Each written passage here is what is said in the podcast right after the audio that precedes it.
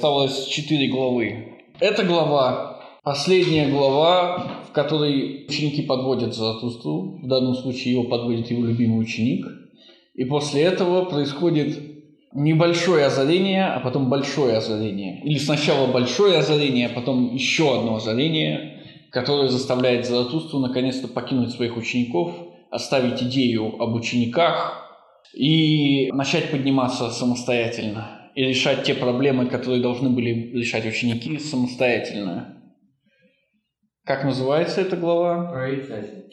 Прорицатель. Вот прорицатель и чародей – это одно и то же, как мне кажется, лицо. Это пессимист, да, в том и в другом случае. А, а это говорит в четвертой части песня, которую он поет в пещере, на которую поддаются все великие люди, кроме одного, да, и который потом очень расстраивается по этому поводу который, по-моему, аж затягивает свою песню. Настолько расстраивается, что сам пытается петь. Хорошо, это глава прорицатель, это глава пессимист. Кто это? Кто такой Тарантул? Историческая личность, чтобы нам было проще. Это Руссо. Поэт. Гёте. Скажите Гёте, этого будет достаточно. Гёте. И последний, кто же такой прорицатель? Шопенгауэр. Если мы посмотрим своевременные размышления, там они все трое упоминаются, мы узнаем, что Руссо слишком мстительный, Гёте слишком созерцательный и слишком консервирующий. Шопенгауэр как называется? Как называется? Воспитатель. Да, и только Шопенгауэр воспитатель. Перед тем, как стать оптимистом, перед тем, как зажечь свой собственный огонь, Заратустра понес свой прах на гору. И этот прах – прах пессимиста – Перед тем, как стать оптимистом, Заратустра был пессимистом. Перед тем, как выздороветь, он был больным. И пессимист номер один, который научил его этому, это, конечно же, Шопенгауэр. Что говорит прорицатель, что говорит пессимист? А потом мы поговорим о том, откуда это взялось. Прорицатель. Я видел, наступило великое уныние среди людей. Лучшие устали от дел своих. Объявилось учение, вера бежала рядом с ним все пусто, все равно все было. Сейчас вопрос. Лучше устали отдел своих. Это же... Это относится к Заратустре, который устал от себя? Нет, еще нет. Это в будущем все. То есть, а. что говорит прорицатель? Это же есть прорицание, да? Он говорит, что рано или поздно наступит конец всему. В том числе и оптимизму. Рано или поздно все окажется бывшим. И потому все окажется пустым, равным и законченным. Угу. Всех холмов доносилось, все пусто, все равно, все было. Правда, собрали мы жатву. Но почему сгнили и почернели наши плоды? Что упало с недоброго месяца в последнюю ночь? Да, правда, собрали мы жатву. И правда, до этого ученые и философы что-то сделали. Да, достигли каких-то истин, нашли их, создали, неважно. Но почему теперь эти истины сгнили и почернили? Почему они закончились? Что случилось с оптимизмом? Угу. Напрасен был всякий труд, что в отраву обратилось наше вино, дурной глаз спалил наши поля и сердца. Все мы иссохли, и если бы огонь упал на нас, мы бы рассыпались как пепел, даже огонь утомили мы. Все источники иссякли, даже море отступило назад. Земля хочет треснуть, но глубина не хочет поглотить. Да, и даже море отступило назад, даже тщеславие больше не является мотиватором. И сердце земли больше, хотя оно из золота, оно больше не открывается.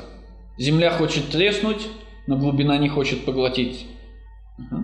Ах, где есть еще море, где можно утонуть. Так раздается наша жалоба над мелкими болотами.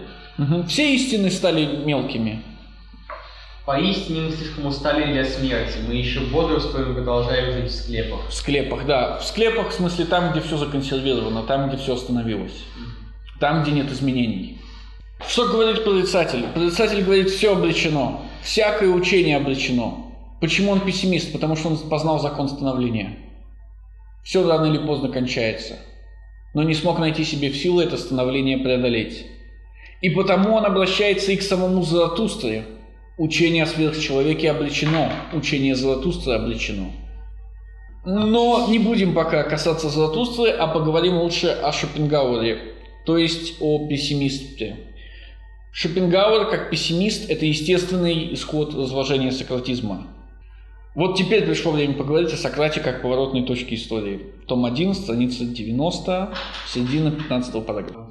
В духе этих последних вещих вопросов следует все сказать о том, как влияние Сократа простерлось вплоть до нашего времени, да и на все будущее, словно постоянно растущее в лучах заходящего солнца, накрывающее потомство тень. Как э, это влияние постоянно вынуждает заново творить искусство, и при том искусство уже в метафизическом, широчайшем, глубочайшем смысле слова, своей собственной бесконечностью ручаясь за его бесконечность. Пока мы не были в состоянии понять это, пока глубочайшая зависимость всякого искусства от греков, от, гре, э, от греков, начиная с Гомера и кончая Сократом, не была нам убедительно доказана, мы поневоле должны были относиться к этим грекам как афиняне к Сократу. Как афиняне к Сократу. Угу. И следующая страница. Давайте сократим чтение, поэтому последнее предложение на ней. Поэтому Лесин, честнейший из теоретических людей, и решился сказать, что его более занимает искание истины, чем она сама. Угу. Честнейший, то есть обладающий самой молодой добродетелью. И тем, э, к величайшему изумлению и даже гневу людей науки, выдал ее основную тайну. Но, конечно, наряду с этим уникальным прозрением, эксцессом честности, если только не заносчивость, существует глубокомысленная бредовая идея, которая впервые явилась на свет в лице Сократа.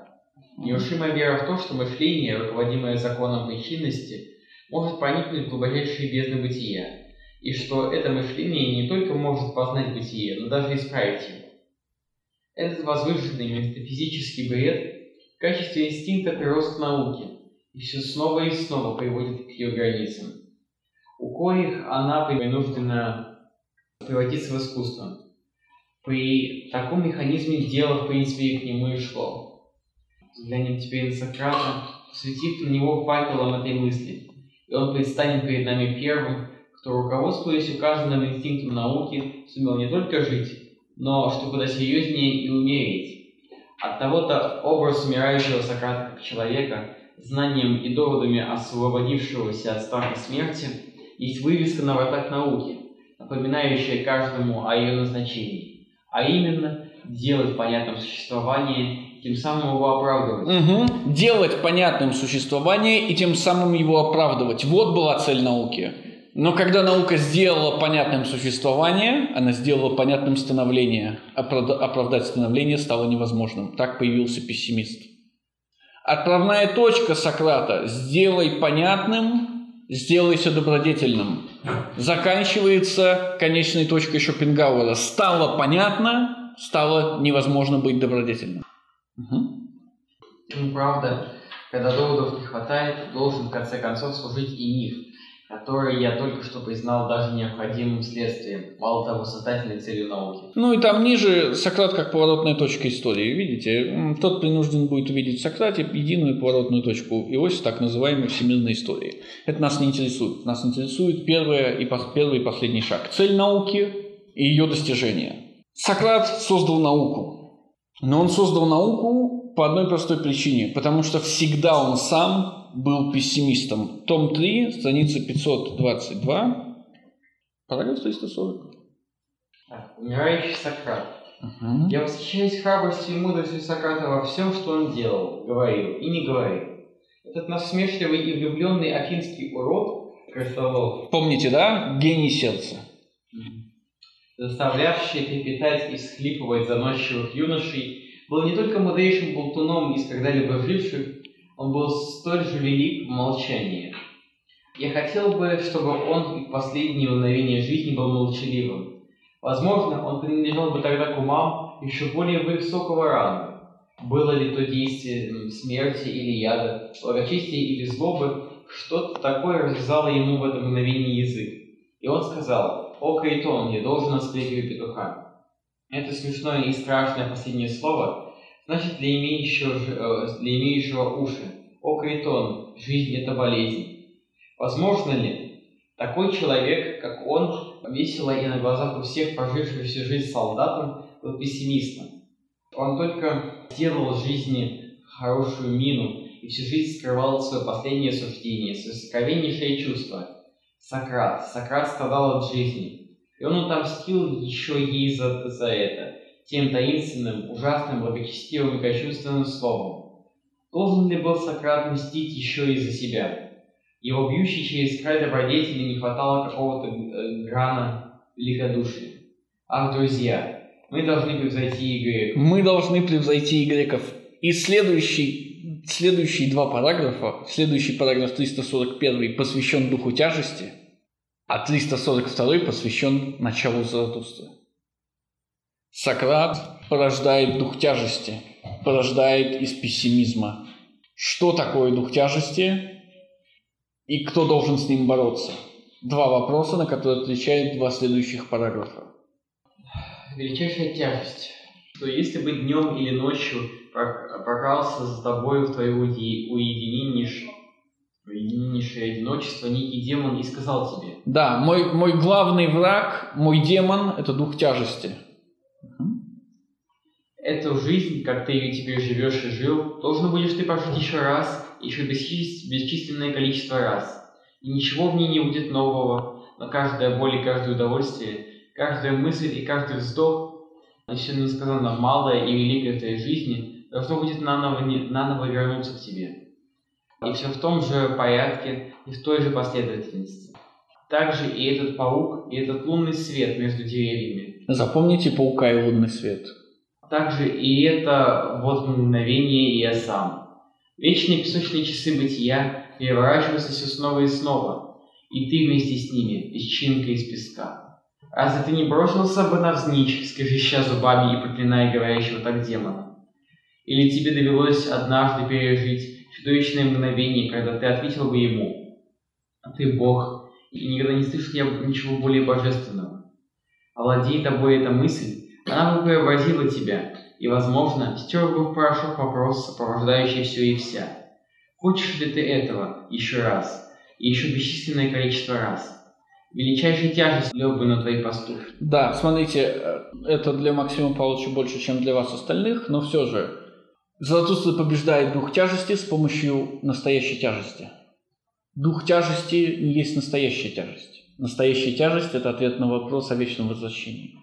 Или насколько хорошо должен был бы ты относиться к самому себе и к жизни, чтобы не жаждать больше ничего, кроме этого последнего вечного удостоверения и скрепления печати.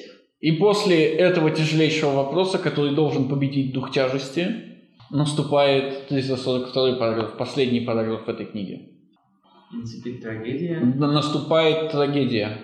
Когда Заратустра исполнилось 30 лет, покинул он свою родину и озеро Урми и пошел в горы. Смотрите, Сократ, убивший трагедию, умер. Что происходит, когда умирает убийца трагедии? Трагедия возвращается. Наступает трагедия. Угу. Здесь наслаждался он своим духом и своим одиночеством и в течение десяти лет не утомлялся счастьем своим. Но наконец изменилось сердце его, и однажды утром поднялся он с зарею, стал перед солнцем и так говорил к нему. Вы знаете, что он говорил дальше, мы читать не будем. Вы можете, давайте я скажу вам, но мы не будем это читать. Э, том 5, страница 220, параграф 295. Это про то, что на Сократа нужно равняться. Так как Сократ поворотная точка истории, он достиг величайшего, чему мог достичь философ. И в этом смысле Сократ – это еще и пример. Итак, прорицатель, услышав речи прорицателя, я напоминаю, речь это состоит в том, что закон становления гласит, все рано или поздно закончится. Угу. Такие речи слышал Заратустра от одного прорицателя, и эти предсказания проникли в его сердце и изменили его. Печальный и усталый бродил он, он стал похожим на тех, о ком говорил прорицатель. Похож на тех, о ком говорил прорицатель. Прорицатель единственный, кто из философов, из ученых достигает сердца Заратустры. Этого не делает ни э, ученый, ни философ, который сидит на кафедрах добродетели, этого не делают ни поэты, этого не делает никто. Но прорицателю это удается. Прорицателю это удается, потому что он говорит ровно то, во что верит Заратустра. Вечный закон становления. Угу. То есть пессимисты верят в закон становления? Конечно, что все закончится. Поистине, сказал он своим ученикам, еще немного и наступят эти долгие сумерки. А как же спасу я тогда мой свет? Чтобы не погаснул среди этой печали. Для дальних миров Должен он быть светом и для самых даль- далеких ночей. Так, опечаленный в сердце своем, бродил Заратустра. Что значит для дальних миров должен быть он светом и для самых далеких ночей? О чем думает Заратустра? О распространении своего учения Дэвид. В чем проблема со светом? Далеким источником света. Чем дальше, тем дольше идет свет. Вот, он думает о будущем. Он не для ближайших. Он уже понял это. Он для будущих. Мгм. Так опечаленный в сердце своем бродил Заратустра. И три дня не понимал он ни пищи, ни питья, не имел покоя и потерял речь. Наконец случилось так, что он впал в глубокий сон. Ученики же сидели вокруг него, бодрствуя долгими ночами, и с беспокойством ждали, проснется ли он, заговорит ли опять и выздоровеет ли от своей печали. И вот речь, которую произнес Заратустра, когда проснулся, но его голос доходил до учеников словно издалека. Мгм. То есть они все равно не, не слишком хорошо его слушают. Что, о чем же расскажет им Заратустра, когда проснулся? Послушайте сон, который я видел, друзья мои.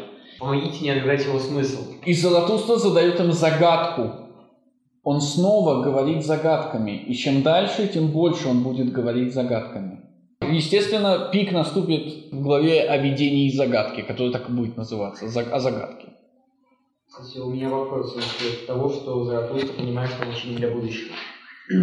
Получается, его учение будет понято только, ну, то есть, а, в грядущем, это значит это то, что те, кто будет после него, потомки, вернутся к... э, Нет, да, они вернутся, а достаточно далеко уйдут. А, то есть сами- Эти еще не слышали о смерти Бога. Свет от смерти, о смерти Бога еще не дошел до них. То есть... а, Поэтому Заратустра, говорящий, как жить после смерти Бога, должен ждать, пока смерть Бога дойдет до всех. То есть, получается, он говорит о том, что его учение, то есть его учение так или иначе да, будет дос- достигнет людей, которые, да, то есть э, достигнет людей, но после, а уже после его э, смерти. да, да. То есть- В далеком будущем, в далеком есть будущем. не- Смотрите, прелюдия к философии будущего, не к современной То есть не важно, что он говорит сейчас. То, что он подразумевает, будет достигнуто в будущем без него даже. Нет, нет, нет, нет. То, что он говорит сейчас, и будет для будущего опорой. Но, Но его не поймут сейчас. Его поймут только тогда, когда до людей дойдет весть о смерти Бога. ну, должны ли люди в будущем, когда не дают вести смерти Бога, вернуться в это прошлое? И Нет, не в, про- не в прошлое. Заратустра уже в этом будущем. Все остальные еще не дошли до Ну, а него. в историческом- Ницше понимает первым, что Бог умер. И для Ницше первого встает вопрос, как жить в этой ситуации. Большинство людей еще не поняло, что Бог умер. Для них еще не встал этот вопрос, и потому Ницше для них не актуален. Об этом он, собственно, сам и говорит. То есть рано или поздно, когда для вас станет вопрос, как жить, когда Бог умер, вы повернетесь к Ницше, потому что он уже продумал это. Помните, мы с этого начинали. Философ не сын своего времени, он пасынок своего времени, потому что он сын будущего. Но условия, в которых мы поймем о том, что Бог умер, отличаются от условий, в которых их понял Ницше. Да, естественно. То есть учение Ницше должно быть изменено, оно не будет, это не догматизм. Да, то есть, Да, но к нему мы должны будем обратиться. Допустим, что вот мы сейчас осознали смерть Бога. Мгм. А, мы должны повернуться в прошлое, увидеть Ницше, который это понял, и вернуться к его учению. Понять, что из его учения мы можем принять в текущей ситуации, а что должны Мгм. отвергнуть. То есть а, это не поворот к прошлому, это забрать оттуда то, что сейчас актуально. То есть это попытка совершить интерпретацию. То есть понятно, что никто не поймет, что Ницше говорил и как Ницше говорил. Вы говорите, кто еще сделал, кто еще пережил то, что пережил я? И как он это сделал? Как он не умер? Оборачивайтесь, находите Ницше. Как он узнал о смерти Бога и не ушел в монастырь? Как он узнал о смерти Бога и не сошел с ума? То есть, получается, Ницше предостерегает нас от а, слепого возвращения к нему. Ницше- Это невозможно. Слепое возвращение невозможно, потому что нет текста, есть только интерпретация. Ницше говорит, что он пишет не для сейчас, он для будущего. Ну да, я к тому, что он предостерегает нас верить в него. Да, есть, так это он своих учеников предостерегает верить в него. Ну, то, есть, ну, то есть, получается, ну, условно говоря, Ницше говорит нам, сейчас с ним, что Не Да. надо верить в Заратустру, естественно. не надо верить в Ницше, надо верить Это, ну, так, да, да. Здесь, здесь в данном случае они взаимозаменяемы. То есть люди, нынешние э, условно там неоконсерваторы или просто ницшанцы, которые верят Ницше, они... Э... Ницшанцы, которые верят Ницше, никогда ничего не делали. Консервативные революционеры находились под влиянием, но так, чтобы среди них были там преданные ницшанцы. Нет, я к тому, что люди, которые верят в Ницше, идут, идут против него. Вот Максим Павлович все время говорит, что есть какие-то школьники, mm-hmm. которые существуют где-то в сети и любят Ницше. Да. Вот они идут против него, да. Ну, они просто слышали имя такое сформировали. Я не знаю, о ком Максим Павлович говорит, поэтому ну, я, да. не, я не компетентен осуждать, кто это такие. Они существуют специальными коммунами. То есть это как тролли под мостом, да? да. Вот где-то там есть, не, не заглядывай под мост, там все время да, кто-то там, сидит. Там, там, там славится Вот они не имеют никакого отношения. Хорошо. А трактующие Ницше э, следуют Ницше или противоречат ему? Смотрите, и следуют, и противоречат. Противоречат, потому что они трактуют его по-своему, и, а следуют, потому что трактуют. Но вопрос, чтобы не противоречить Ницше... Ну... Нет, так не получится. Нет ничего не противоречивого, даже в самом Ницше. Откуда желание избавиться от противоречий? Ответьте мне. От сократизма, от Сократа. Это Сократ всех ловит как диалектик на противоречиях, помните? Все время попробуй доказать, что ты не дебил. Почему у тебя это противоречит этому? Почему ты только что сказал одно, а теперь говоришь другое? Отбросьте это. Противоречие – это нормально. Противоречие – это часть жизни. Противоречие – это победа над сократизмом. То есть э, не люди, которые, над которыми взялся Сократ, или а Сократ? А, Сократ выставлял их таковыми, потому что он злодей в этой истории. Загадка еще для меня этот сон, его смысл сокрыт в нем. Угу. И для самого Заратустры этот сон загадка, но для Заратустры он еще пока загадка. А он не То может врать? Это как во всех остальных случаях. Видели ли мы этот сон вместе с Заратустрой? Нет. То есть Заратустра уже понимает, что его ученики не разгадают. Уже дважды они подвели его. И, он... и сейчас они подведут его в третий раз. То есть он испытывает их сознательно. Представим, что ему приснился этот сон, он мог ничего по поводу него не говорить. Или сразу ска- сказать отгадку, как обычно, как это делает учитель. Но он проверяет их. Он еще не летает над ним э, на вольных крыльях. От всякой жизни отрешился я, так снилось мне. Ночным и могильным сторожем сделался я в замке смерти на горе. Да, Заратустра познал глубины пессимизма. Вы найдете это у самого Ницше, когда Ницше, если я не ошибаюсь, могу ошибаться, в Экихомо пишет о том, что сначала, перед тем, как создать свое учение, он должен был промыслить пессимизм до конца, дойти до самой глубины. Там охраняли гробы, мрачные своды были полны этими трофеями и э, побед. Из стеклянных гробов смотрела на меня побежденная жизнь. Запах запыленной вечности вдыхал я. Обратите внимание на побежденную жизнь. Мудрость второстепенна в этом смысле. В духоте и пыли лежала моя душа. Да и кто бы мог проветрить там свою душу? Свет полуночи был всегда вокруг меня. Одиночество скорчилось рядом с ним. А в Таити хрипящая тишина смерти, лучшая из моих подруг. Ключи носил я, самые заржавленные из всех ключей. И я умел отворять ими самые скрипучие из всех ворот. Подобно зловещему карканью пробегал звук по длинным ходам. Когда поднимались затворы ворот, неприветливо кричала эта птица. Неохотно давала она будить. Но было еще ужаснее еще сильнее сжималось мое сердце, когда все замолкало, и кругом водворялась тишина. И я один сидел в этом коварном молчании. Так медленно шло время, если время э, еще существовало. Откуда мне знать? Но наконец случилось то, что меня разбудило. Трижды прозвучали удары в ворота, как громом, трижды зазвучали и заревели своды в ответ. Тогда пошел я к воротам, «Альпа!» — кричал я. «Кто несет свой прах на гору?» «Альпа! Альпа! Кто несет свой прах на гору?» И я нажимал на ключ, напирал на ворота и выбивался из сил. Но не отворялись они ни на палец. Тут бушующий ветер распахнул створы их. Свистя, завывая, рассекая воздух, бросил он мне черный гроб. И среди шума, свиста и завывания раскололся гроб, и исторг из себя тысячеголосый хохот. И тысячи гримас детей, ангелов, слов, шутов и бабочек величиной с ребенка смеялась и издевалась надо мной, и неслась на меня. Страшно испугался я и упал на землю, и закричал от ужаса, как никогда не кричал. Но собственный крик разбудил меня. Я пришел в себя. Так рассказывал Заратустра свой сон. и потом умолк. Он еще не знал значения своего сна. Да, достаточно. Ну что ж, я предлагаю вам предложить мне интерпретацию этого сна. Я предлагаю такую интерпретацию.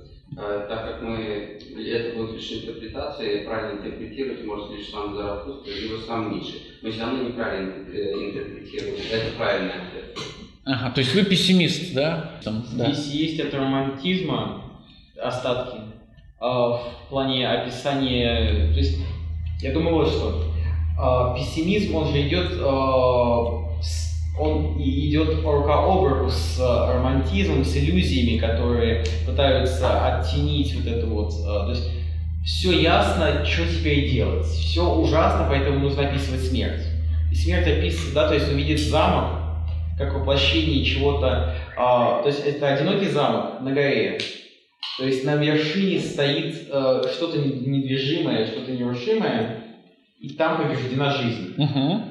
Он говорит о том, ну, на мой взгляд, да, то есть, Ну, естественно. он говорит о том, что а, бытие, а, ну, замок, он существует, он недвижим, и пессимисты говорят, что как бы все ясно, вот все, мы познали все, оно теперь вот тут стоит. А, бытие победило жизнь, потому что, ну, то есть побежден... а, Ну, хорошо, хорошо. бытия Мгм. находится умерщвленная жизнь. Мгм. И Ни и Заратустра как... эм, то есть, сейчас. Заратустра как мыслитель вынужден охранять это Он не бытие. сможет, он не может То есть- оттуда сбежать, он сам пленник. Потому что пессимисты, да, потому что пессимисты становятся пленниками бытия. Они вынуждены охранять свою же побежденную жизнь. Потому что они сказали, что бытие вот оно, все стало ясно, и как теперь жить? Пессимисты не про бытие, а не про становление. Ну, они... э, загна- Ну хорошо, а что, что это за ветер, который выбивает ворота? Ученик скажет, что это он сам. Нет, но я же не спрашиваю ученика. Видите? Тогда в вашей трактовке-то. М, Ветер... Что это- такое? Есть целые научные работы, посвященные этому вопросу. Вы не поверите. Есть несколько вариантов ответа по поводу Альпа. Собственно, скорее всего, это связано с тем, что сам Ницше все время там сидел, в этих Альпах. Альпа значит гора. Но вообще в статье, которую я читал, есть прям несколько вариантов, там от каких-то еще языков, от каких-то еще, я уже не помню всех. Ну, действительно, ветер это, ветер это становление. То есть, что, что открывает дверь, которая была недвижима, который не мог, из которой не мог вырваться, ставший пессимистом Заратустра? Ее открывает что-то Так меняющееся. пессимисты, они про становление. Да, но я думаю, что Ницше обвиняет их в том, что они про становление, но они сами себя загнали в отрицание его. Ну ладно, Софья Алексеевна, Можно придраться к одному слову. которому? Там охранял я ее гораздо мрачные исходы были полны этими трофеями побед. Мгм. Побед. Мгм. Побед в смысле достижений. Заратустра. Он не говорит этого, он охранник. Хорошо, если, если это достижение Заратустры, что это? Значит, он победил жизнь. Что это за достижение Заратустры? Хорошо, Максим Павлович.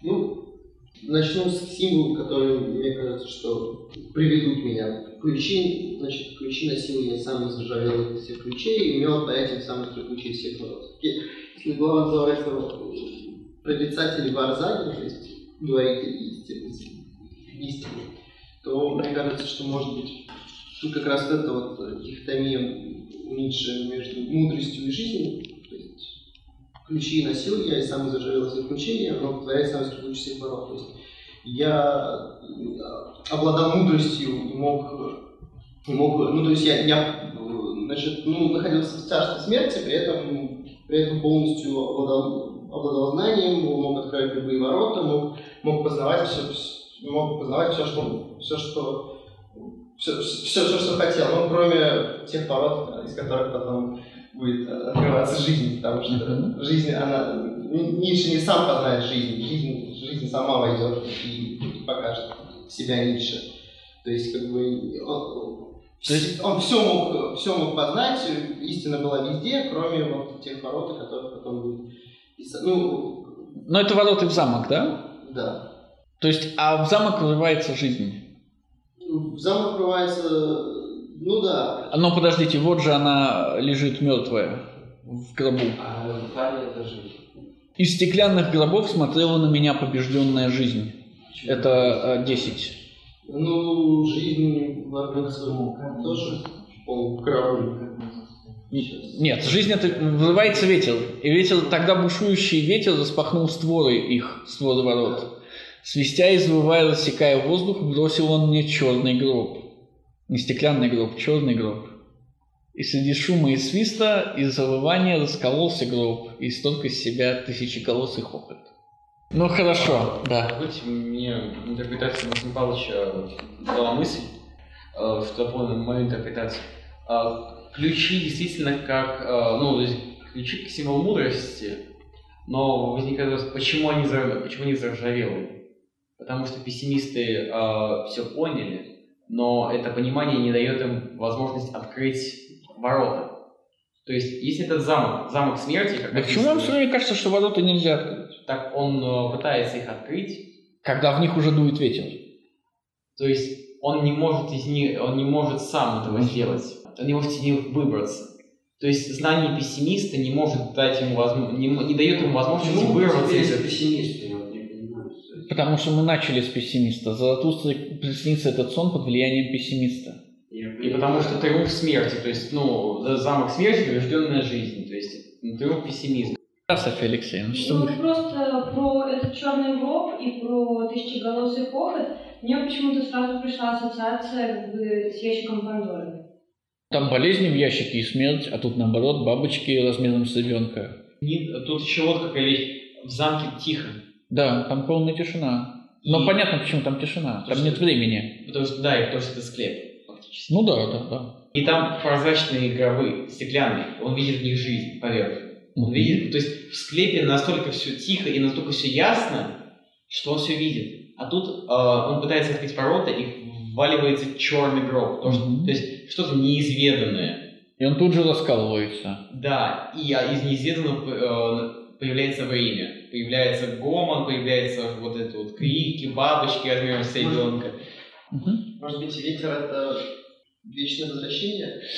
До вечного возвращения далековато. Ну, далековато. А, вы в- метафорично. Но то- там тоже видение и загадка. То есть это как бы два видения в одном и том же. Хорошо, еще какие-нибудь версии будут? А, да, видите, у вас есть э, ответ на это? Ну, я, я спросил вас, и я, и я слышу, что вы говорите мне ровно то, что я примерно думаю. Может быть, не так конкретно, но в этом направлении двигаюсь я. Вот смотрите, что говорит пессимист? Пессимист говорит, что настанет время, закон становления гласит, что все проходит. И в этом смысле он говорит, что настанет время, когда все будет открыто. То есть мы дойдем до конца. И тогда уже ничего нельзя будет сделать.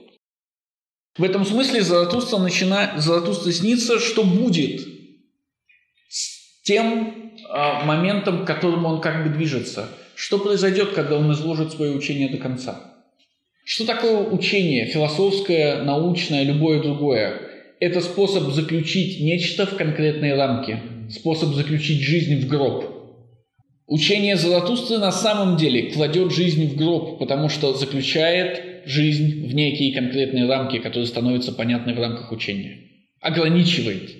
Как выра- выразился Лукреций, давайте я прямо скажу, в русском переводе это ограда, в английском это стены. У мира должны быть стены, у мира должна быть ограда. За эту ограду мы не должны заходить, потому что там ничего нет. Заратустра создает свое учение. Представьте, что он закончил создание своего учения. Каждая молекула жизни, каждая частичка жизни теперь заключена в гроб, потому что она объяснена. Понятно, что она может сделать и что не может. Заратустра действительно ходит с ключами. Это ключи истины. Они ржавые, потому что они старые. И каждый ключ открывает любую дверь. Старые истины открывают все, что угодно. Они всем понятны, они всем доступны. Для этого не нужно усилий. Откуда возникает этот вывод о том, что Заратустра заключит жизнь в гроб? Из времени. Его учение развивается во времени. У него есть начало и есть финал. Начало, когда ничего не понятно. Вы смотрите на мир в первый раз. Ничего не понятно, что происходит. Как это работает. Зачем, зачем это идет туда, это идет туда? Почему, если я прикладываю палец к комфорке, мне начинает болеть? Почему мне нравится это и не нравится это? Это первый шаг. Но во времени это учение развивается. и закон становления гласит, что рано или поздно оно дойдет до конца. Все станет понятным, все станет заключенным в рамки. Это происходит потому-то, это происходит потому-то, это происходит потому-то. Пессимист говорит, когда мы дойдем до конца, все станет невозможным. И поэтому нет смысла ни в чем. Но Заратустра говорит ему этим сном, на самом деле именно тот факт, что время продолжит идти, мое учение будет разрушено. Мой замок падет, ворвется свежий ветер с гробом, из которого вылезут, то есть как бы с куском моего учения, из которого вылезут вещи, которых я не смог заключить в свое учение. Время погубит мое учение, потому что оно просто продолжит идти. Закон становления для пессимистов – повод пессими... быть пессимистами. Все когда-нибудь закончится. Закон становления для оптимистов – повод быть оптимистами. Ничто никогда не закончится. Даже финальное учение, когда, когда мы все узнаем, будет погублено, потому что закон становления гласит, все рано или поздно заканчивается. Если время еще существовало, откуда мне знать? Когда вы создаете финальное учение, время перестает существовать. Вам кажется, что время перестает существовать, потому что перестает э, изменяться. Учение перестает изменяться. Все стало понятно, все расставлено по полочкам. Ничто больше не может измениться. Но закон становления гласит, все изменится. Время является залогом не пессимизма, а оптимизма. Закон становления не ведет к пессимизму, он ведет к оптимизму. Это не критика пессимизма, это преодоление пессимизма Заратустры. То есть пессимист говорит ему, ты рано или поздно завершишь свое учение, оно станет законченным. Что ты тогда будешь делать? Что тогда вообще кто-либо будет делать? Строить замок. Да. Что, что делает Кант и Гегель, когда Кант и Гегель заканчивают свои великие философские системы? Отбиваются. Ходят по кругу, да, ходят по стенам. Они больше ничего не делают. Заратустра видит в этом не, не, не то, что видит пессимист. Он видит в этом оптимизм. Замок падет обязательно падет. Жизнь обязательно победит, потому что время уничтожит любое учение, даже учение Заратустры. По крайней мере, такую церковку могу предложить вам я. Но что же говорит ученик 10? Так рассказывал Заратустра свой сон и потом умолк. Он еще не знал значения своего сна. Но ученик, которого он любил больше всех, быстро поднялся, схватил руку Заратустра и сказал. Но ученик, которого он любил больше всех, это последняя проверка для самого любимого ученика. Один ученик просто уже провалился, все ученики уже провалились, остался только самый любимый. Сама твоя жизнь объясняет нам этот сон у Заратустра. Не ты ли сам этот ветер с пронзительным свистом, распахивающий ворота в замке смерти? Не ты ли сам этот гроб, полный пестрой злобой и ангельскими гримасами жизни? Поистине, подобно тысячеколосому детскому смеху, входит Заратустра во все склепы, смесь над ночными и могильными сторожами и над теми, кто гремит мрачными ключами. Пугать и опрокидывать будешь ты своим смехом. Обморок и пробуждение докажут твою власть над ними. И даже когда, ты, даже когда наступят долгие сумерки и смертельная усталость, ты не закатишься на, нас, на нашем небе, ты заступник жизни, Новые звезды дал ты видеть нам и новые красоты ночи. Поистине самый смех раскинул ты над нами пестрым шатром. Теперь детский смех всегда будет бить ключом из гробов. Теперь всегда, будут, всегда будет дуть могучий ветер, торжествующий над смертельной усталостью. В этом ты сам нам порука и предсказатель. Поистине их сам видел ты во сне своих врагов. Это был твой самый тяжелый сон. Но как ты проснулся от них и пришел в себя, так и они должны проснуться от тебя самих и прийти к тебе. Так говорил ученик, и все остальные теснились вокруг Заратустры, хватались за руки его и хотели его убедить, оставить ложе и печально не вернуться к ним. Угу. Какой у вас вопрос? Не является ли любимый ученик Заратустры любимым, потому что он льстит ему? Нет. В чем проблема? Почему он проваливается? Даже любимый ученик Заратустры все еще фанатик и романтик, верящий в Заратустру. Да, он верит в и он поставляет его. Да, да, но он не поэтому любимый. Он любимый, потому что он прав. Заратустра разрушил гробовые учения прошлого. Но точно так же кто-то должен будет разрушить гробовое учение. Mm-hmm. Вот этого он не понимает. То есть, если бы ученик сказал, что этот гроб это я, ну, то есть, если бы он сказал, что это... Это ветер. Это ветер, да. Ну, а, приносит гроб, то есть гробовую. Но он разбивает, разбив... да, он разбивает этот гроб, и из этого гроба вырывается жизнь. Я и есть этот ветер, который уничтожит твое учение, когда оно станет закостенелым. Точно так же, как ты уничтожил учение прошлого, которые закостенели. Как же реагирует на это замечание, на это объяснение Заратустра? Заратустра же сидел, выпрямившись в своем ложе, на своем ложе с отсутствующим взором. Подобно тому, кто возвращается после долгого отсутствия, смотрел на своих учеников и вглядывался в их лица, и все еще не узнавал их. Но когда они подняли его и поставили на ноги, смотрите, изменился сразу его взор. Он понял все, что случилось, и, гладя себе бороду, сказал твердым голосом. Да, и вот после этого он понял, что произошло. Теперь он сам знает, в чем смысл своего сна. Но скажет ли это он своим ученикам? Ну что ж, это придет в свое время. Вы позаботьтесь, ученики мои. Смотрите, это придет в свое время. Что придет в свое время? Понимание. Учение его. Гибель его учения. Это придет в свое время. Но позаботьтесь, ученики мои, чтобы был у нас хороший обед и поскорее. Так я думаю искупить дурные сны. Прорицатель же должен есть и пить рядом со мною. И поистине я покажу ему еще море, в котором он может утонуть. Так говорил Заратустра, и еще долго смотрел ему лицо ученику, объяснившему сон, и качал при этом головой. И качал при этом головой. Даже последний ученик его, даже любимый ученик его подвел.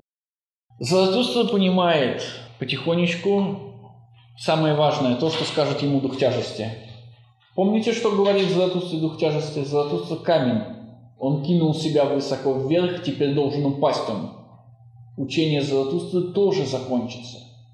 Как быть, когда философ, претендующий на создание новых истин, в кавычках, понимает, что закон становления гласит, что его учение тоже закончится. Что рано или поздно все, что он сделал, будет стерто в прах. Что рано или поздно все его достижения будут забыты. Что рано или поздно его отголосок его воли к власти погаснет.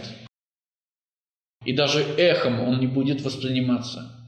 И шире, как быть, если всякий философ знает, что человечество рано или поздно закончится, а это значит, что все его усилия на самом деле бессмысленны, что бы он ни делал.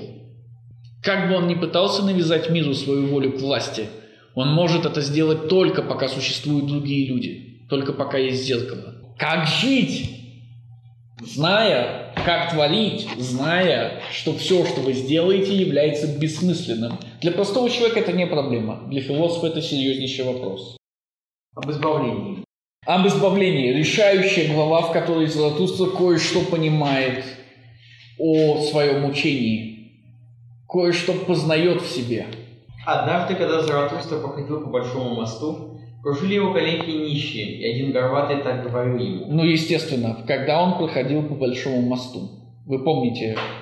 Да, отлично. сострадание к нищим. А, посмотри, Заратустра, даже народ учится у тебя и приобретает веру в твое учение. Да, Заратустра становится, так как он море, и он не может иначе, Заратустра становится все более и более популярным. Вот уже о нем распускаются мифы и слухи. Вот уже люди начинают верить в Заратустру, и даже народ начинает верить в Заратустру. Даже народ учится у тебя и приобретает веру в твое учение. Но чтобы он совсем э, уверовал в тебя, для этого нужно еще одно. Ты должен убедить сначала нас, коллег. Итак, Горбатый предлагает Заратустре народную веру до конца. Стремится ли Заратустра к народной вере? Нет. Поэтому мы заранее можем предположить, что он откажет Горбатому. Здесь у тебя прекрасный выбор и поистине случай с несколькими шансами. Слепых можешь ты, э, сможешь исцелять, ты и хромых заставлять бегать.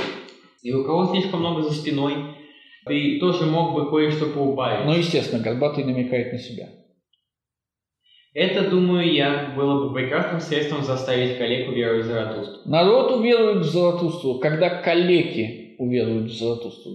Чем Заратустра отличается от Иисуса? Тем, что Заратустра не лечит коллег. Но Заратустра так возразил говорившему. Когда забирают у горбатого гроб его, у него забирают и дух его, так учит народ. И когда дают слепому глаза его, он видит на земле слишком много дурного, так, что он проклинает исцелившего его. Тот же, кто дает возможность бегать хромому, наносит ему величайший вред, ибо едва он сможет сбежать, как его пороки уже бегут за ним. Так учит народ о коллегах. И почему у Заратустры не учиться у народа, если народ учится у Заратустры? Да, что делает Заратустра? Он отвергает искушение властью над народом. То есть ровно то, о чем он предупреждал своих учеников. Да, ваш вопрос, Владимир. Он возражает э, Горбатому, говоря, так учит народ. То есть это не его мнение, не мнение Заратустра, а мнение народа. Естественно, кому Горбатый поверит больше? А что думает на самом деле здесь же не сказано. Проблема, которая волнует Заратустру, не это. И здесь она будет раскрыта. М. Но с тех пор, как живу я среди людей, для меня это еще наименьшее зло, что вижу я. Этому не достает глаза, тому ухо, третьему ноги, а есть и такие, что потеряли язык или нос или голову. Да, большинство людей калеки. Мгм. Я вижу и видел худшее, иной раз столь отвратительное, что не обо всем хотелось бы говорить, но об, а об ином не хотелось бы даже и молчать. Например, о людях, которым достает всего, кроме одного, что у них в избытке. О людях, которые не что иное, как один большой глаз, или один большой рот, или одно большое брюхо, или вообще что-нибудь большое, калеки наизнанку называя и я таких. Да, Подавляющее большинство людей калеки. Но среди них как есть и еще более страшные калеки. И когда я вышел из своего уединения, впервые проходил по этому мосту и не верил своим глазам, все смотрел и смотрел и наконец сказал, это ухо, ухо величиной с человека. Я посмотрел еще пристальнее, и действительно, ниже уха двигалось еще нечто, до жалости маленькое, убогое и тщедушное. И поистине чудовищное ухо сидело на маленьком тонком стебле. Этим стеблем был человек. Этим стеблем был человек. Понимаете ли вы, о чем говорит Заратустра? То, что люди гиперто... Ну, Ну, а именно с- в этом Да, да, да, да, да, да, да. Ну, какой-нибудь ученик Заратустры, который... Н- Нет, он впервые спустился с горы и уже увидел ученика? Нет.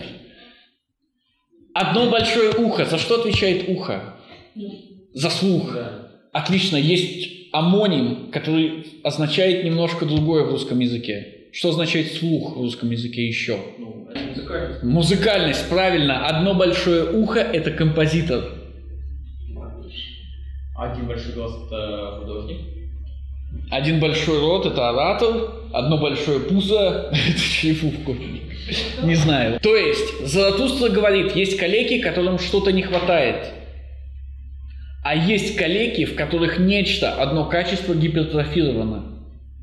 Позднее он скажет, и смотрите, народ говорит, что это великий, идет великий человек, великий композитор, великий художник, великий оратор. Идея Заратустры, идея Ницше в том, чтобы человек был комплементарным, он был полным, чтобы он был развит полноценно. Но великий композитор не развит полноценно, великий художник не развит полноценно, не развит всесторонний. И в этом смысле снова я обращаю вас к тем, кого называют титанами Возрождения. Их называют титанами не за то, что они первые, а за то, что они Но тоже неполноценный. да, за то, что они разносторонние. Если вы у этого человека, который был размером со свое ухо, все органы были бы размером, как это ухо, какой бы это был человек? Большой, да, да, это был бы великий человек. Но без этого это не великий человек, это великий урод. Это великий калека, калека наизнанку, калека наоборот, и ничего больше. Заратустра и Ницше бросают упрек всем великим людям прошлого, практически всем великим людям прошлого, и уж тем более великим людям настоящего, популярным в народе. Кто это большое ухо, популярное в народе? Конечно. Если вы прочтете казус Вагнер и Ницше контр Вагнер, вы узнаете, в чем главный упрек Ницше по отношению к Вагнеру. Он к религии стекает. Это меньшее. Он популист. Он делает поп-музыку. Музыку для народа. Но это прообраз. Это первый шаг. Это тот самый урод, грубо говоря, с которого все началось. Урод популярного народа. Вот Заратустра не хочет быть популярным у народа именно поэтому. В частности, поэтому. А? Он же может. Он же, да, он не может не быть популярным, но он не хочет быть популярным.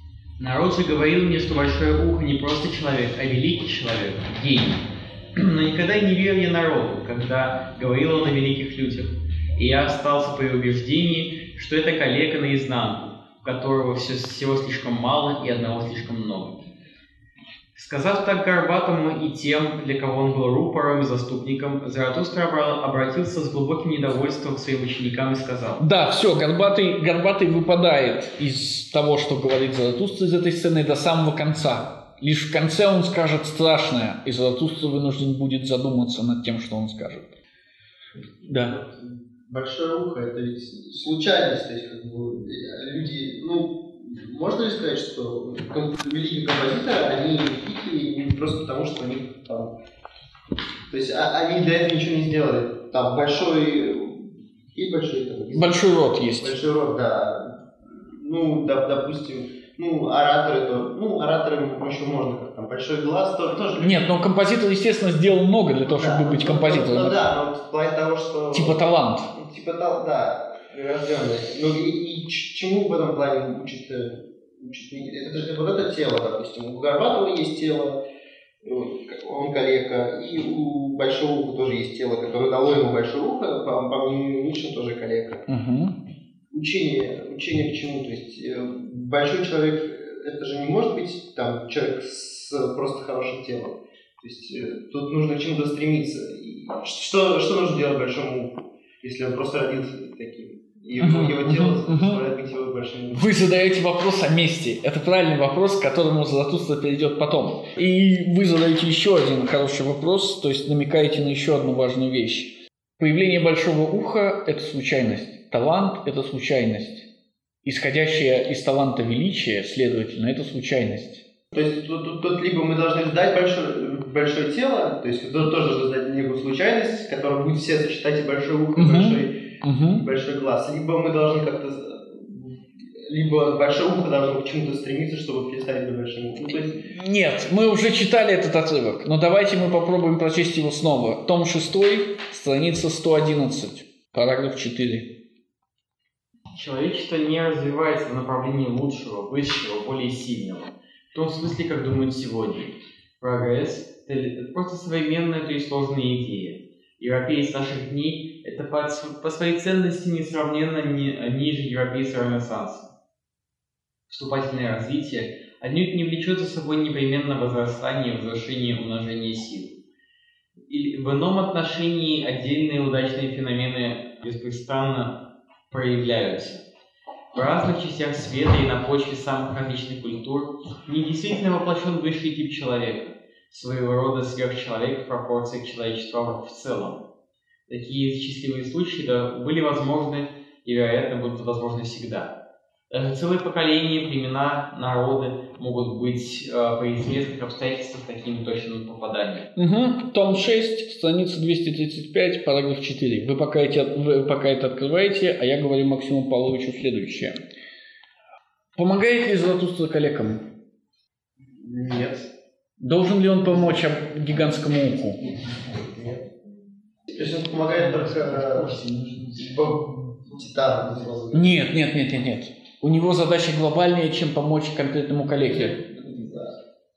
Имеется в виду помогает титанам, он говорит титану, как надо. Не, не, сейчас.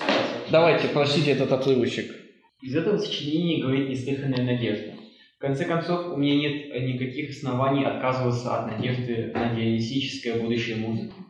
Бросим взгляд на столетия вперед. Предположим, что мое покушение на два тысячелетия противоестественности и порчи человечества удастся.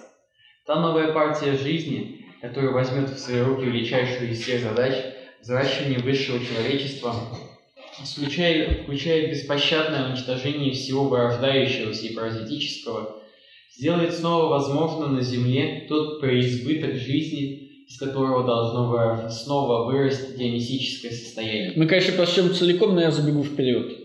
Задача Заратустры не помогать коллегам. Задача Заратустры понять, при каких условиях рождается полноценный человек и создать эти условия. Задача Заратустры победить случай. Рождение большого уха – случайность, рождение большого рта – случайность, рождение большого живота – случайность. Нужно понять, при каких условиях рождается полноценный человек и воссоздать эти условия. Я обещаю трагическую эпоху, высшее искусство в утверждении жизни, трагедия возродится, когда человечество оставит позади себя опыт жесточайших, но совершенно необходимых войн, памяти которых уже не будет вызывать в нем страдания. То есть решающий момент – это победа над случаем. Все это время философия занималась тем, что она игнорировала случай, скрывалась от случая. Воображаемые государства, бегство внутрь себя, созерцание вместо изменения.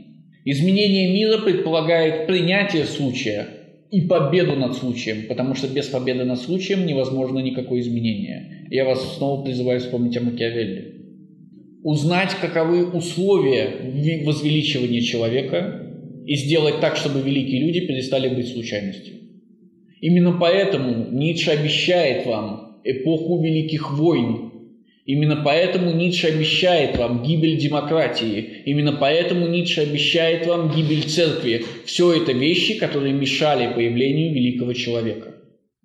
Помните, все большие достижения различных культур были возможны только на основе аристократизма.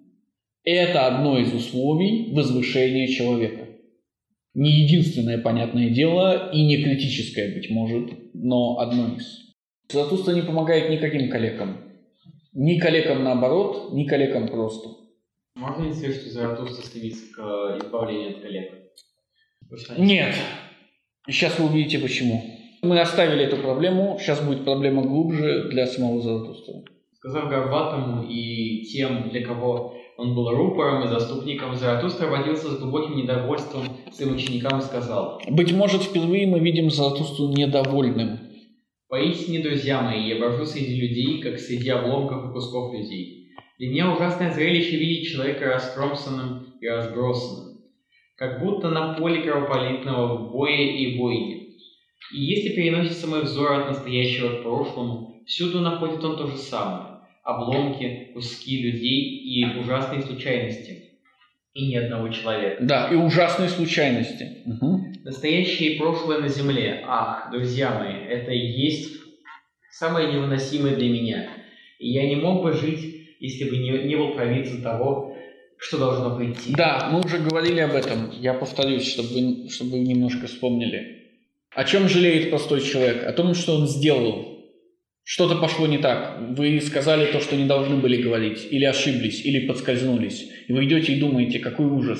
Как это произошло? Как я могу это исправить, да, вот, вот в таких вещах, и вам стыдно. Философ ощущает то же самое, но не по отношению к самому себе он не совершает ошибок, а по отношению к человечеству. Он оборачивается назад на прошлое и видит, все прошлое человечество – это ошибка.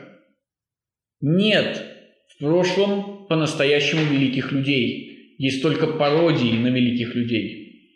Есть только куски великих людей. Этот хорош ухом, этот хорош глазом, этот хорош пузом, этот хорош головой и так далее, и так далее, и так далее. Он не видит ни одного комплементарного человека, не видит ни одного полного человека, если хотите, сверхчеловека. Да. И может быть такое, что для Заратустры, ну, получается, для Ницше человечество вообще ошибка. Да, вот вам... что человечество это болезнь. Угу, угу. Конечно, конечно. Вопрос, как с этим жить. Единственный способ выносить жизнь для него – это тот факт, что он знает, ну или вернее, что он хочет сделать из этих обломков полноценного человека. То есть единственное, что оправдывает для него настоящее и прошлое, это будущее. Угу. А, само будущее и мост к будущему. А, он подобен калеке на этом мосту. Все это Заратустра. Да, естественно, Заратустра уже называл себя калекой в шестой главе второй части. Вот и вы часто спрашивали себя, кто для нас Заратустра, как должны мы называть его. И подобно мне вы задавали себе, э, себе в ответ вопросы. Угу. Обещающий ли он, или исполняющий, завоевывающий или наследующий, осень или плуг, врач или выздоравливающий. Достаточно. Все это, все эти вопросы, это моменты эволюции самого Заратустры. Откуда мы это знаем?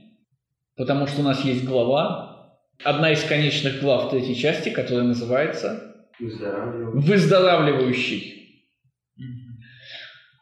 Сейчас Заратустра еще не выздоравливающий, сейчас он еще болен. Угу.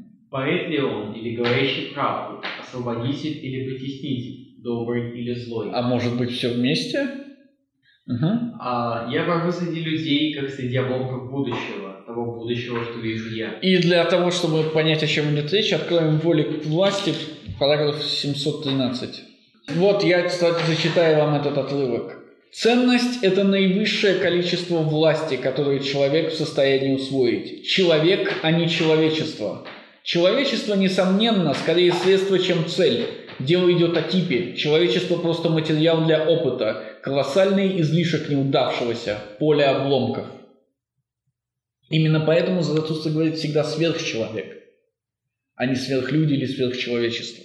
Сверхлюдьми могут быть только отдельные индивиды, и во имя этих индивидов должны существовать все остальные обломки и неудавшиеся эксперименты. Я уже говорил вам, повторюсь еще раз, когда речь зайдет о прогрессе, Ницше прямо скажет, прогресс измеряется количеством человеческих жертв. Или, вернее, его удобнее и лучше измерять именно так. Жертв, принесенных, естественно, для создания одного полноценного человека. Угу. И в том мое творчество и стремление, что творить, соединять воедино то, что является обломком и загадкой и ужасной случайностью. Да, и в том задача Золотустры, чтобы победить случайность и из обломков собрать полноценного человека. И тут Золотустра говорит нам интересную вещь. Угу. Каковы бы я быть человеком, если бы человек не был также поэтом и, и отгадчиком и избавителем от случая? Смотрите внимательно. Поэт ли он или говорящий правду? Освободитель или притеснитель? Добрый или злой? Угу. Спасти минувших и преобразовать всякое было в «так хотел я», лишь это назвал бы я избавлением. Воля, так называется освободитель и вестник радости. Так учил я вас, мои друзья. А теперь научитесь еще вот чему. Самоволия еще пленница. Да. Воля – это освободитель и вестник радости. Почему? Она направлена в будущее. Прошлое не изменить, настоящее не изменить. Можно изменить только будущее. И будущее мы меняем с помощью воли. Так говорил Заратустра и лгал, потому что теперь он говорит нам кое-что еще. Воля не освободительница, воля пленница. Валить – это освобождает. Но как называется то, что э, и освободительно заковывает в цепи? Это было. Так называется скрежет зубовный и сокровенная печаль воли. Бессильная против того, что сделано, она злобный созерцатель всего минут. Есть то, чего не может воля. Воля не может изменить прошлого. И я напоминаю вам, что философ, когда говорит о прошлом, видит все человечество. И видя все человечество, расстраивается, расстраивается. Этого не изменить. Из позорной истории отвратительного человечества нельзя изменить. Она уже свершилась. Поэтому философ не должен ненавидеть человечество. Нет, именно поэтому Заратустра ненавидит человечество и отравлен духом мщения. Но когда он преодолеет эту ненависть... Когда он преодолеет, тогда преодолеет. Тогда и он... как он ее преодолеет, это другой вопрос. Но он станет настоящим философом, получается? Да, тогда он приблизится к сверхчеловеку, конечно. Вспять не может валить воля. Не может она победить во имя и стремление времени. В этом скоренная печаль воли. Валить освобождает. Чего только не придумывает сама воля, чтобы освободиться от печали и посмеяться над своей тюрьмой. И когда воля понимает, что она заключена во времени, и что она не способна вырваться из времени, не способна изменить прошлое, она сходит с ума, потому что воля освобождает, в этом ее главный смысл, в этом ее суть, даже если это лживое освобождение и освобождение сумасшедшего. Безумцем становится каждый пленник, Безумством освобождает себя и плененная воля. Воля неполноценна, но ее неполноцен... ее ограничивает не Бог, не добро, но только время. Время не бежит назад. В этом досада ее. То, что было, так называется камень, который она не может покатить. И вот катит она камни досады и гнева и мстит тому, кто не чувствует подобно ей гнева и досады. Да, и мстит тому, кто не чувствует подобно ей гнева и досады. Кто не чувствует подобно воли гнева и досады? все остальные не чувствуют. А. То есть простые люди не ощущают этого гнева и досады, который ощущает Золотуство, потому что простые люди думают, что я совершил в прошлом. Золотуство думает, что человечество достигло в прошлом. Именно поэтому Золотуство ненавидит отребье и мстит отребью. Отребье не понимает. Отребье смотрит на себя в зеркало, последний человек смотрит на себя в зеркало и говорит, я прекрасен. Посмотрите, мы нашли счастье, говорят последние люди, и моргают. Но когда философ смотрит на человека и человечество, Он находит только отвращение. Его учение, как вы и говорили в конце нашей прошлой встречи, на самом деле оказывается вышедшим из мщения, из желания отомстить. Воля освободительница причиняет страдания. И на всем, что может страдать, вмещает она, что не может вернуть вспять. Это только, это и есть само мщение. Да, и это не просто одно из мщений, это и есть суть мщения. Почему человечество – это болезнь? Потому что даже лучшие представители человечества, в ком воля достигает своего пика, оказываются отравлены местью и срываются к мести. Что это за лучшие представители? Мы читали уже о «Тысяче и одной цели». И там названы были лучшие народы. И мы можем назвать лучших представителей лучших народов. Тех, кто дал им мораль. Они дали ее из мести. Что видел Моисей? Что жить, как жили евреи в его время, в кавычках, жили евреи в кавычках, время в кавычках, Моисей в кавычках. Нельзя. Но евреи-то были всем довольны. Поэтому он хочет отомстить им. Что видит Иисус? Иисус видит, что так, как жили евреи в его время, жить нельзя, но они довольны. Что видит Зарастер? Зарастер видит, что так, как жили в его время, жить нельзя, так, как жили люди, жить нельзя, но они живут и довольны. Они создают свое учение из мести против этих людей. Вы должны жить по-другому. Вы должны жить иначе. М? То есть всякий, кто, выступ... всякий, кто выступает с, э, так сказать... Всякий благородный до этого момента, до Заратустры, на самом деле был лишь мстителем. Отомстить за себя, отомстить за то, отомстить тем, кто не видит, за то, что ты видишь. То есть любой несущий мораль или любой пророк... Э, суть Давайте остановимся на созидающем.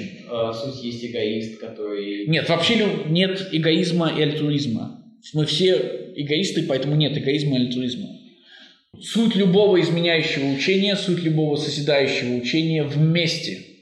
Угу. Поистине, великое сумасбродство живет в нашей воле. Проклятием стало оно всему человеческому, что это сумасбродство научилось духу.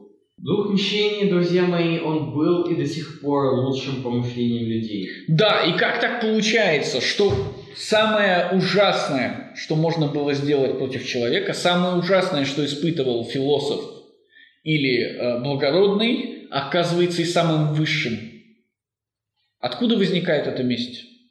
Дух мщения является лучшим помышлением людей – мы должны понять, почему он является лучшим помышлением людей. Потому что он заставляет как-то двигаться. Когда философ смотрит на людей, он чувствует отвращение. Он не, не, не завидует, он ненавидит их за то, что сами они не чувствуют отвращения к себе, за их самодовольство. Помните, это, это грязь и довольство собою. С самого начала этот посыл был. Этого есть высший помысел. Почему? Потому что он собирается это исправить. Самое лучшее выходит из самого худшего. Лучшее, чего достигли люди до сих пор, лучших изменений, которые они совершили, изменений в смысле переоценок ценностей, исходит из самого худшего, самого низкого, из желания отомстить. Но почему люди должны чувствовать в себе отвращение, если до этого христианство... Не люди, а человек. Ну, человечество. Нет, люди не чувствуют к себе отвращения, не должны. Не должны. Это и не должны. Но философ чувствует к ним отвращение. Да. И на этом основании, отталкиваясь от этого, он изменяет мир. То есть Христос ненавидел евреев, Моисей ненавидел евреев, евреям было хорошо. А, а цель Заратустра? И Заратустра до сих пор делает ровно то же самое. Наступает момент сейчас, когда он осознает это. И именно поэтому, когда он осознает это, следующая глава будет о человеческой мудрости, когда он поймет, что об этом нельзя никому говорить. И поза следующая глава он скажет, пока-пока, ребята, и покинет навсегда своих учеников. Он понял, что даже его учение исходит из духа мщения. Он объяснял, что нельзя следовать учениям тарантулов, потому что они исходят из духа мщения. Он объяснял, что нельзя следовать крестьянам, потому что они исходят из духа мщения. Но вот он и сам, оказывается, исходит из духа мщения. Дух мщения, друзья мои, он был до сих пор лучшим порождением людей. И где было страдание, там всегда должен, должно было быть наказание. Да, и где было страдание, там всегда должно было быть наказание. Вместе есть наказание, справедливости есть наказание. Наказание так называется мщение. С помощью лживого слова оно притворяется чистой совестью. Так как в самом болящем есть страдание от того, что не может оно валить вспять, То есть сама воля и вся жизнь должны быть наказанием. И вот накатило тучи за тучи на дух, пока наконец безумие не стало проповедовать. Все приходит, и потому все достойно прийти. Да, смотрите, Заратустра описывает нам всякое учение, глобальное учение, то есть христианское и, если хотите, буддистское, как более э, продвинутое христианство, учение. В чем идея? Есть то, что мы не можем изменить, прошлое. В этом прошлом есть страдания. Мы не можем изменить страдания, которые мы уже пережили.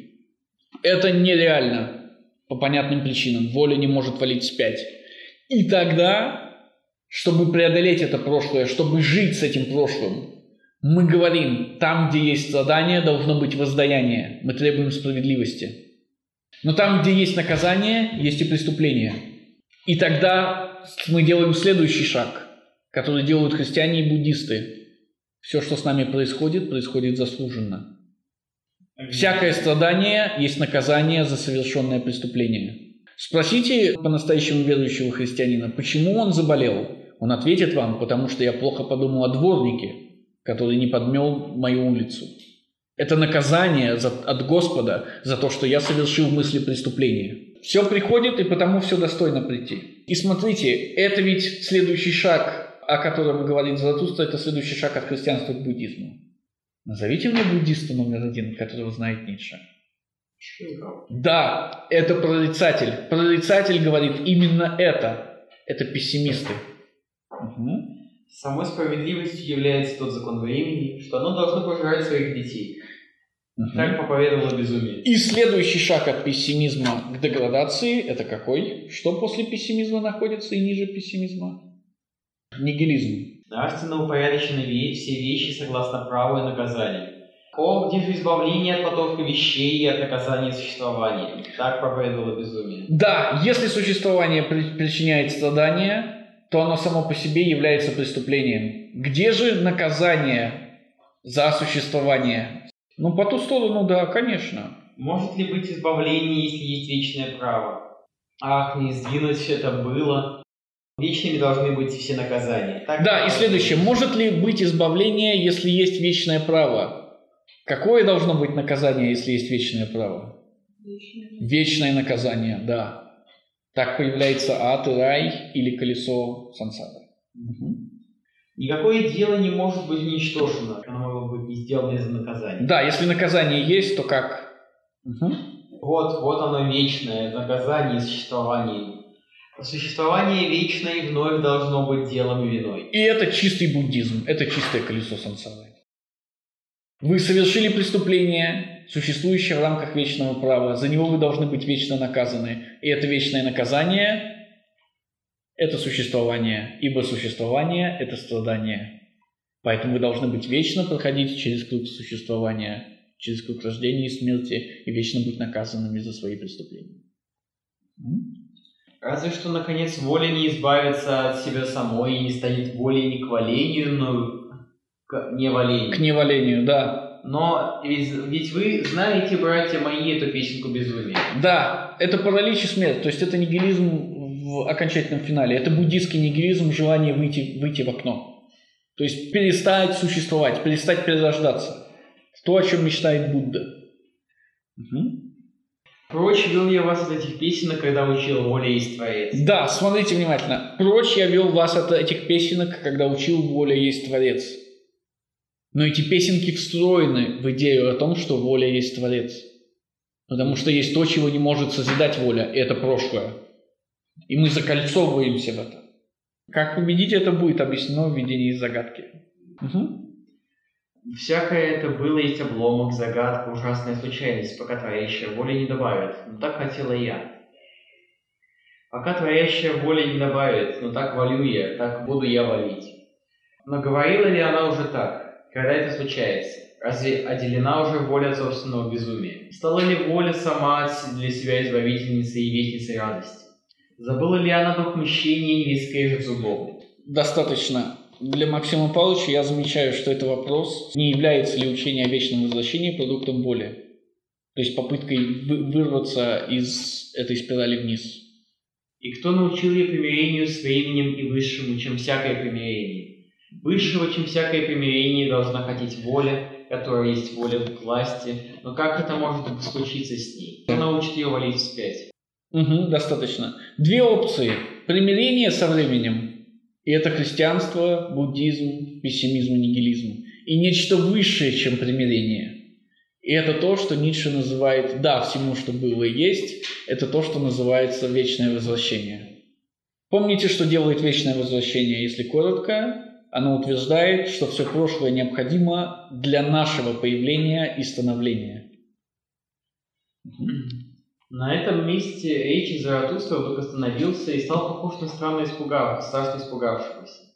Испуганными глазами он смотрел своих учеников. Нельзя избавить человека от мести, не избавившись от творящей воли, не избавившись от времени. Потому что человек – это креативность, то есть творение, это воля это временность. Вот три его фундаментальных свойства. Избавиться от них значит избавиться от самого человека. То есть месть неизбежно заложена внутрь того факта, что человек есть креативная воля, растягивающаяся во времени. Это месть против времени в первую очередь, против невозможности, против бытия. Как мы уже с вами говорили, прошлое это как раз и есть бытие, потому что оно навсегда осталось неизменным, навсегда будет неизменным. И именно поэтому у животных нет таких проблем. У них нет памяти, у них нет прошлого, и у них есть, для них есть только становление. Все вещи пляшут перед нами, говорят звери Заратустра. Заратустра останавливается. И? На этом месте речи Заратустра вдруг остановился и стал похож на страшно испугавшегося. И я напоминаю вам отрывок, который мы читали, где был паук и луна. Это самая страшная мысль. Мысль о вечном возвращении – самая ужасная мысль. И именно поэтому сейчас Золотуство не готов изложить ее никому. Но сам он, познав ее, испугался. Угу. Испуганными глазами смотрел он на своих учеников.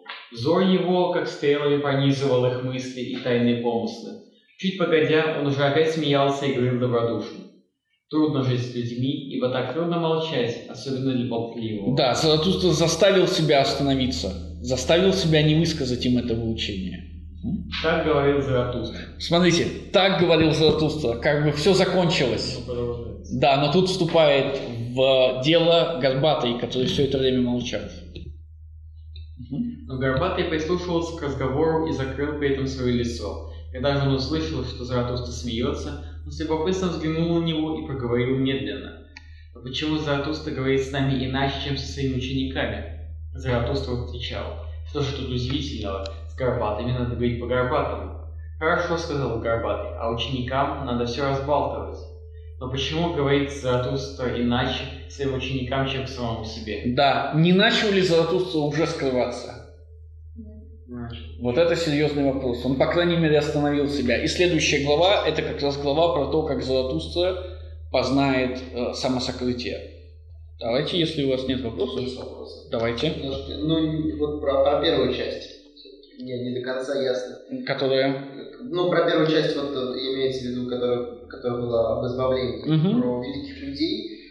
Мне не до конца ясно, что в итоге хочет Заратустра, ну, либо Ницше. Значит, а, великий человек – это человек созидающий. Значит, если до этого существовали великие люди в какой-то одной из областей и созидали в какой-то одной из областей, что в итоге хочет Ницше, чтобы... Это, это параллельный вопрос к главе с- про поэта. А Как вообще Ницше относится к художественной литературе как таковой? То есть, э, судя по логике, он вообще должен, мы должны от нее избавиться, потому что в ней нет необходимости какой-то. Ну, в главе о поэте было сказано, то есть Подождите, а вы были, когда мы читали главу о поэтах? Или вы опоздали на главу о поэтах? опоздал. Там был вопрос, связанный с... Ну, мы, мы там это все старались разобрать, но все равно давайте, давайте. Значит, э, то есть, как, что, что должен созидать великий человек, который будет не велик э, в чем-то одном? То есть он должен созидать все, но все созидать он не может, просто потому что об этом тоже будет Ницше. Это некий парадокс получается, чтобы что-то создать, нужно за- затратить усилия. То есть а человек конечен, он не может, э, не может создавать все. То есть он должен все равно в чем-то создавать что-то одно. Либо, ну, Вот чисто так приземленно, конкретно. Либо он создает музыку, либо он создает картину. По поводу поэтов. Помните, с чего начинает Платон свою посылку? По поводу «одна душа, одно занятие». Именно с этого. Невозможно, занимаясь двумя вещами, достичь такого же идеала, как занимаясь только одним делом все время. И эта платоновская посылка должна быть раздавлена Ницше, как и все остальные платоновские посылки. Он приводит нам в пример кого из существовавших людей? Кто похож на... Да, да. Да. Достиг ли да Винчи пика мысли на тот момент сразу в нескольких областях? Ну, в нескольких. В нескольких, да. Ну так именно поэтому да Винчи, Да смотрите, да. поэтому да Винчи это не сверхчеловек, а только пример, ко- который показывает нам, э, куда мы можем двигаться. Тут тоже история. То есть да Винчи делал что-то одно, затем да Винчи делал что-то другое. То есть, А не параллельно? ну, ну, Параллельно. Он был э, одновременно придворным инженером как Сфорца, и, придвор... и его придворным художником, и придворным Ну, ну, ну, скульптором. ну, то есть идеал лучше, чтобы было параллельно. Ты, ну, как, как? То есть если, если да Винчи было, допустим, ну, он тоже в какой-то время, какой-то момент тоже случайность. Ну, то- тоже, тоже коллега, наверное. Он, грубо говоря, не ухо, а ухо, глаз и рот, да? И, да- и может даже пальцы, да? Но Вот именно поэтому он не сверхчеловек в кавычках, а пример, который показывает, что мы можем все-таки человека собрать из этих обломков. То есть он доказывает, что один и тот же человек может быть не просто ухом, а ухом, глазом и, и всем остальным. И именно к этому мы должны стремиться. Ну, тут, тут, тут, тут двоякий вопрос. Что в итоге мы хотим, чтобы, чтобы люди де- были созидающими во всех областях, либо люди могли созидать во всех областях, но созидали там, где, там, где ну, Видите, Ницше же не дает четкого ответа на этот вопрос. То есть полноценный комплементарный человек, как его называет Ницше, по ту сторону добра и зла, если я не ошибаюсь, должны ли мы контролировать то, чем он занимается? Но должен ли он быть способен на это? И более того, его воля к власти, если эта воля к власти способна применять себя во всех областях, она и будет применять себя во всех областях. То есть он так или иначе захочет заниматься всем. Не будет такого, чтобы он был узконаправленным. Но он не Под- будет во всем лучше всех. Пример да Винчи показывает, что это возможно. Он был Он, лучше. он был, пос- он был посредственным медиком, единственное, что можно сказать. Именно поэтому да Винчи не сверхчеловек, а пример того, что такое возможно в принципе. Именно поэтому Ницше так превозносит Ренессанс и э, добродетели Ренессанса, да, то, что происходило во время Возрождения.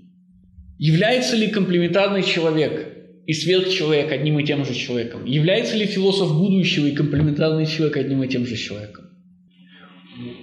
Вот. Почему? Ну, и сверхчеловека еще мы обсуждали, что его не выявить по делам. Ну, не-не-не, мы теперь давайте заменим его комплементарным человеком, чтобы было понятнее. Почему? ну, комплементарные, комплементарные люди это, то, это не, не, не шаг по, по мосту, но это не... А не наоборот? Оставим только философов будущего и комплементарных людей. Являются ли философы будущего комплементарными людьми? Вы говорите нет. Тогда вопрос. Вопрос, исходящий из простого, из иерархии. Кто стоит выше в иерархии? Комплементарные люди или философы будущего? Для, для меня, да. Ну, по логике. Мне кажется, что философы будущего существуют для того, чтобы создать комплементарных людей, а не наоборот. То есть комплементарный человек, он еще дальше, чем философ будущего находится во времени. И в этом смысле философ будущего и философия будущего – это просто шаг по мосту. Философ создает условия для... Для создания, комп- естественно, но получается тогда он служит комплементарному человеку. А, по, по факту эм, комплементарный человек, ему никто стремится дальше. Комплементарный человек может стремиться куда угодно. В этом идея. Но- Он не...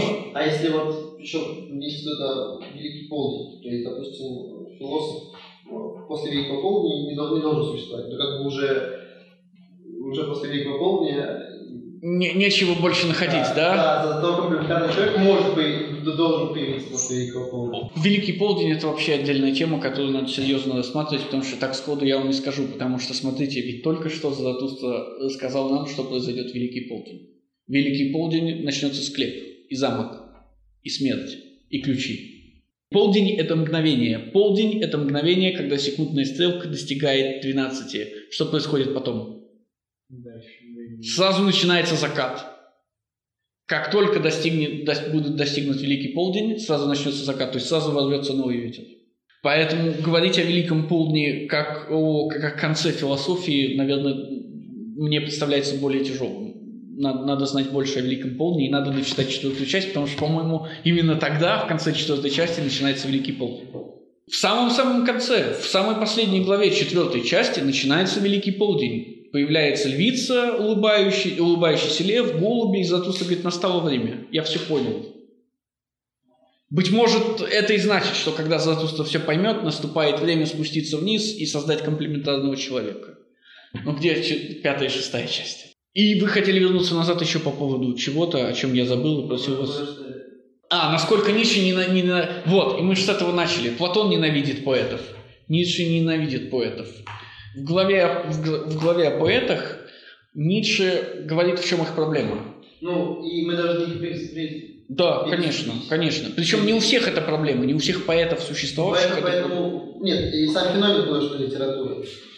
Сам феномен это не проблема. Литература ну, почему? Смотрите, Так поэты. в чем обвинение к поэтам? Ну, понятно, что поэты создают художественную литературу, да? Да. Вот, в чем обвинение к поэтам? Не ко всем поэтам, но к большинству поэтов в том, что они романтики. Они идеализируют. Они слишком глупы, они не додумали всего до конца.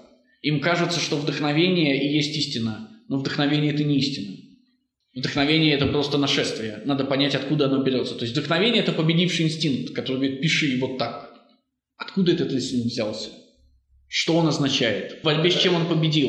Ну, то есть по- поэт должен остаться, ну, просто как, как я понял, по, по вашему вопросу, по- поэт не, не должен остаться ни поэт, ни ученого, должен появиться философ, который будет сочетать в себе эти... Вы- Ли- Либо они должны остаться. Вы, вы поздно пришли. Да, они, они никуда не денутся. Ученый это инструмент. Он не, не Ну, исчезнет. ну да, он нужен. И Понятно. поэт это инструмент. Он никуда не денется. Он нужен. Просто тот поэт, который Да, те поэты ученые. изменяться, Да, да, да. Как должна измениться наука, о чем мы спорили в прошлый раз, так должна измениться литература, конечно. Нет, ну так, да, как должна измениться наука, все-таки появление философа. Так, того, такого того философа, то есть о чем мы говорили, это, это появление философа, потому что это соединение поэта и, и прошлой науки. Ну так, а поэзия же должна измениться точно так же. Вот как раз тут, как, как она изменяется? Если она изменяется в сторону философа, то это, это другой вопрос. Но вы говорите, что поэ- поэзия должна измениться, и как бы, вот, если мы говорим о треугольнике, вот В сторону философа вы правильно говорите, так же, как и наука. Тогда, Кто- тогда, кто- Если, тогда если поэзия меняет сторону философа, поэзия попадает, исчезает. Так же, как исчезает наука. Если мы говорим о треугольнике, мы... Но она никуда не, она никуда не девается, да? То есть она в философии исчезает, вы хотите сказать. Ученые же остаются, и наука остается. Она просто меняется, она становится другой. И поэзия остается, просто она меняется, она становится другой. Помните, кто поэт номер один для нас с вами? Он ведь поэт все-таки. Он создатель художественной литературы. Кто это? Платон. Что он пишет? Он пишет художественную литературу. Это художественная литература. Это чистой воды художественная литература. Вот герой, вот он что-то говорит, с ним что-то происходит. Что это, как не художественная литература? Ну, а, понятно. Но она же одновременно и единственная философская литература. А Заратустра, что это, как не художественное произведение? А если... Полное название. Рассмотрите, что- это более глубокий вопрос. Есть, допустим, музыка на нише, это что-то отдельное. То есть э, понятно, что музыка, э, она, она, она сама по себе хороша. Наоборот, она сама по себе плоха. Мы, вас не было, что ли, когда мы музыку обсуждали? С музыкой есть серьезнейшая проблема. Музыка возбуждает чувства. Как и поэзия во многом, муж- музыка служит возбуждению чувств, она просто более прямая. И в этом смысле музыка э, – это признак декаданства, музыка – это наркотик. То есть вы слышите музыку, испытываете чувства, которые не ваши, которые в вас не возникли. Поэтому вы хотите снова слушать музыку, чтобы снова испытывать новые чувства. Поэтому Ницше выступает строго против. Ну, Любовь к Ваг... Да, да, да, да, да. Вагнеру с одной стороны, да, которого он бросил, и к противникам Вагнера с другой. Кого он там называет? Кармен, Бизе и Мендельсона. Вот два композитора, которых он выставляет против Вагнера. Но они, музыка только это и делает. Она вызывает чувства, которых вас не было, которые не ваши, которые возникают не из вас. Музыка – это наркотик, ничего больше. Еще какие-нибудь замечания у вас есть? Ну, хорошо, хорошо.